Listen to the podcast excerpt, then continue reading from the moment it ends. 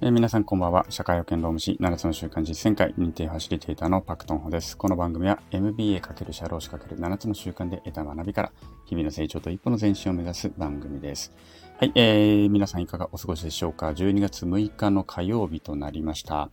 えー、っと、今日は、えー、っとね、何があったんだっけかな？普通に仕事を行きまして、で、そうそうそうそう。鼻炎がね、ひどいんですよ。ここ最近。私、あの、基本的に、まあ、アレルギー性鼻炎と言われるやつで、ほぼ全ての粉物がダメなんです。花粉だけでなくて、まあ、もちろんペットとかもダメですし、まあ、ペット、だから犬とか猫触ったらすぐくしゃみ出るとかっていうわけじゃないんですけど、まあ、基本的にあの血液検査の反応は出ているアレルギーだと。で、ホコリもダメですね。ハウスダストもダメだし、なんならね、もう湯気もダメですね。湯気。あの 銭湯、とか入ってると湯気もがもくもくしているね。スーパー銭湯は結構、それでも油温が低かったりとかするので、そんなに湯気もくもくじゃないじゃないですか。銭湯って湯気もくもくでしょ？熱い温度でね、あの、水温高いので。なので、あれがまた気持ちいいわけで、私は銭湯好きなんですけれども、なんならね、銭湯の湯気でね、くしゃみてます。結構しんどくなります。はい。ということで、まあ、とにかくアレルギー性鼻炎がとにかく年中ダメなんですよね。花粉の春先の花粉の時期だけじゃないし、うん、夏終わりの豚草だけじゃないしって感じなんですけど、最近ね、ここ1、2ヶ月本当にずっとひどくて、この1、2ヶ月何なのかもよくわかんないんですよね。で、今日も薬を、えー、病院でもらった薬もなんかあんまり効かなくて、やっぱりこっちの薬かなということで、いつも、あの、飲んでるパブロン鼻炎カプセルをの朝から飲んでるんですけども、効かないんですよね。用法、容量、使用、容量ですか。用法、容量をちょっと超えて服用してるんですが、それでも効かないぐらいで、えー、まあ今ちょっと落ち着いてるんですけども、またちょっとね、油断すると、あのー、多分また今日の夜もしんどいんじゃないかな。今もちょっと鼻が少しムズムズしている。ちょっとくしゃみ出るか出ないかぐらいの寸前のところでいるので、いやー、ひどいんですよね。今の時期って何なんだろうと思いつつ、あの、ちょっとしんどい思いをしております。という感じの一日だったということですね。はい。で、えー、っと、夕方に、えー、っと、あ、とあるセミナー、ま、セミナーを作りたいので、ちょっとそのセミナーのためのセミナーを受けてくれませんか？みたいな、モニターみたいな感じでね、あの、社労士の友人の方にお願いされて、そこに参加してました。で、まあ、こういうコンテンツで考え、まあ実際にその喋ったのはその友人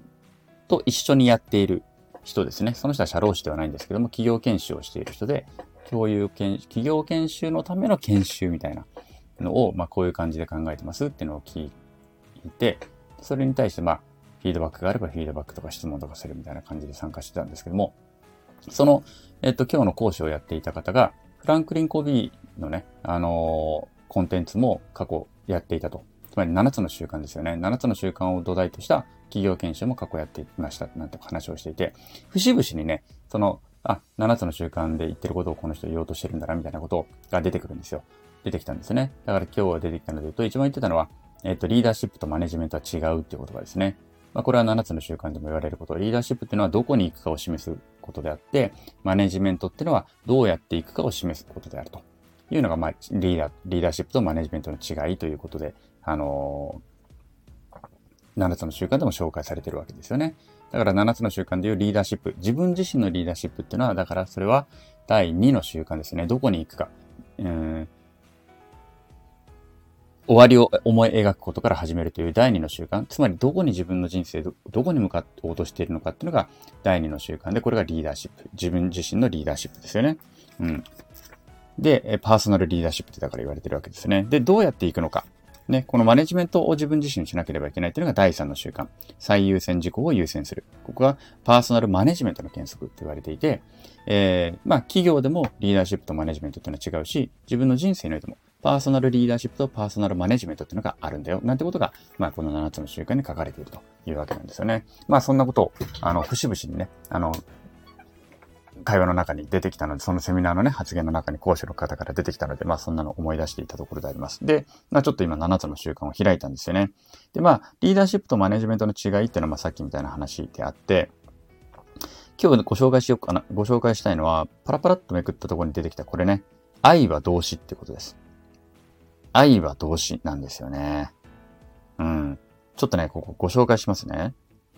えー、主体的な人にとって愛は動詞である。愛は具体的な行動である。犠牲を払うことである。母親が新しい命をこの世に送り出すのと同じように、自分自身を捧げることである。つまり、愛というものは、例えばですね、この、その、この、今のセルフ、セルフというか、文章の前に、私は事例でね、私はもう妻のことを愛せないんです、みたいな話をコビーさんに相談している人の事例がちょっと出ているんですよね。うん。で、そこでコビーさんは、いやいや、愛してくださいと言う。で、相談した人は、いやいや、だから今愛せないって言ってるじゃないですか。で、またコビーさんが、いやいやいや、だから愛してくださいって言うんですよね。つまり何かというと、愛というのは、愛というその二文字だけでは、うん、なんでしょう。形にはならないんですよね。感情でしかない。感情としか捉えられていない。感情でしかない。そうではなくて、愛というのは、愛するという動詞にして初めてそれが、まあ、形となり行動となって、えー、人間関係においてそれが現れてくるということなんですよね。だから、愛するというこの動詞として捉えていなければいけない。つまりそう、ということは、例えば相手のことに対して相手の話をしっかり聞いてあげるとか、ね、あのー、何か何かしらの犠牲を払うとか、そうした愛するというこの動詞にしなければ愛というのは意味がないということなんですよね。うん。これね、ここの捉え方は実は実践会でもやっぱりね、悩む方が多いです。私もね、上手に言語化はできないんですよね。上手に言語化はできないんだけれども、愛という、例えば妻のことを、パートナーのことを愛している、子供のことを愛しているというのであれば、この愛するという動詞として表現をしなければ、やはりその愛というものは、まあ意味が、意味がないとまで言っていいのかわからないですけれども、まあ意味がないですよね。相手に伝わらないですからね。動詞にしなければね。なので、愛は動詞なんだということをですね、あのー、皆さんもぜひ一度意識してみていただけるといいかなと思います。私は配偶者のことを、パートナーのことを愛しているよ。と言いつつ何もしていなければ、それは愛することにはなっていないということですよね。そして相手に対してそれを、うん、むしろ相手にそれを責任を押し付けることになるんですね。私はこんなに愛しているのになぜ、愛してるんだから当然そんなの分かってるよねとか、愛してるのになんで返してくれないんだとか、相手に対して求めることばかりになってしまって、自分の主体性を放棄してしまうことになるということです。なので、愛するという人がいるのであれば、自分自身の動詞として、自分の行動として、言動として、えー、それを、移さなければいけないと。それ、それが初めて愛するということになるということなんですね。はい。深い話でありますが、なかなかこれは言語化するのが難しい。そして自分自身も行動同士にできているのかどうなのかということになると、なかなか難しいんです。これがね、やっぱり、あのー、あぐらをかいてしまうわけですね。家族のことを愛している。当たり前じゃないか、そんなこと。なんでそんなこと表現する必要があるんだ。というふうに、あぐらをかいてしまう。そして、相手のせいにする。なぜそれがわからないんだ？なぜ言ってることが、なぜ私の気持ちがわからないんだ？みたいになってしまう。ね。ここは、あの、本当にね、うん、えー、なりがちなことだと思いますので、もし、えー、ご自身のね、えー、胸に解いてみて、あ、自分動詞にしていなかったと思うのであれば、ぜひ動詞としてね、言動として表していただきたいなというふうに思います。はい。今日もですね、えーアレルギー性鼻炎の話から愛は動詞へのつながりが全く見えない、えー、回でありましたけれども、今日はこの辺にしたいと思います。それでは、さようなら。